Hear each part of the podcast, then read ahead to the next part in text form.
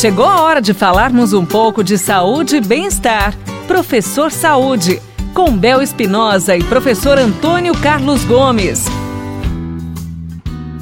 Continuando na nossa programação pela Paicre FM, show de rádio em 98.9, bora falar de qualidade de vida. Ele está aqui no estúdio para falar com você, professor Antônio Carlos. Seja bem-vindo, professor. Obrigado. É sempre muito bom ter você aqui com a gente, viu, professor? Eu gosto muito. E ó, eu, eu, eu acredito. E ajudar as pessoas é sensacional, né? É. Professor Antônio Carlos, com todos os seus conhecimentos, sua experiência, vamos responder as perguntas e você preste atenção nas respostas. A pergunta agora é essa. É verdade, professor, que a atividade física ajuda as pessoas que têm insônia? Oh, muito bem, muito bem.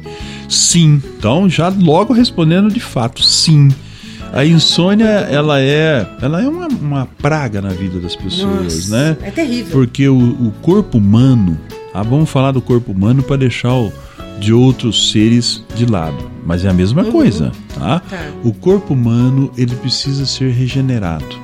A regeneração de células, seja no cérebro, na pele, no músculo, não importa, ela depende de alguns hormônios que são produzidos só quando eu durmo. Sim. Então a pessoa que tem insônia, ela não consegue descansar. Tá? Ela perde pontos importantes do sono profundo, ela, ela amanhece o dia e ela continua sempre cansada, sem uma reprodução celular, sem uma reprodução hormonal, né? E ela passa o dia e isso pode levar a patologias, doenças gravíssimas. Quando nós fazemos o exercício, então no exercício nós produzimos alguns hormônios que eles levam essa pessoa a dormir com maior facilidade que cansaço, aí automaticamente vai atingir os hormônios que também vão ser liberados através do sono, que vai dar esse, esse o cruzamento resultado. disso aí uhum. para a gente não falar aqui em bioquímica muito complicado, Sim. né? Uhum. Mas a conexão dos hormônios da fadiga do uhum. exercício com os hormônios produzidos pelo sono gera uma sensação que leva o indivíduo a um profundo um profundo sono, chamado sono profundo. E o sono profundo então é o regenerador. É aí é que o tudo que acontece. É aí que tudo acontece. Uhum. Quando você diz assim, nossa, eu estava sonhando e tal, mas depois acordei, não sei.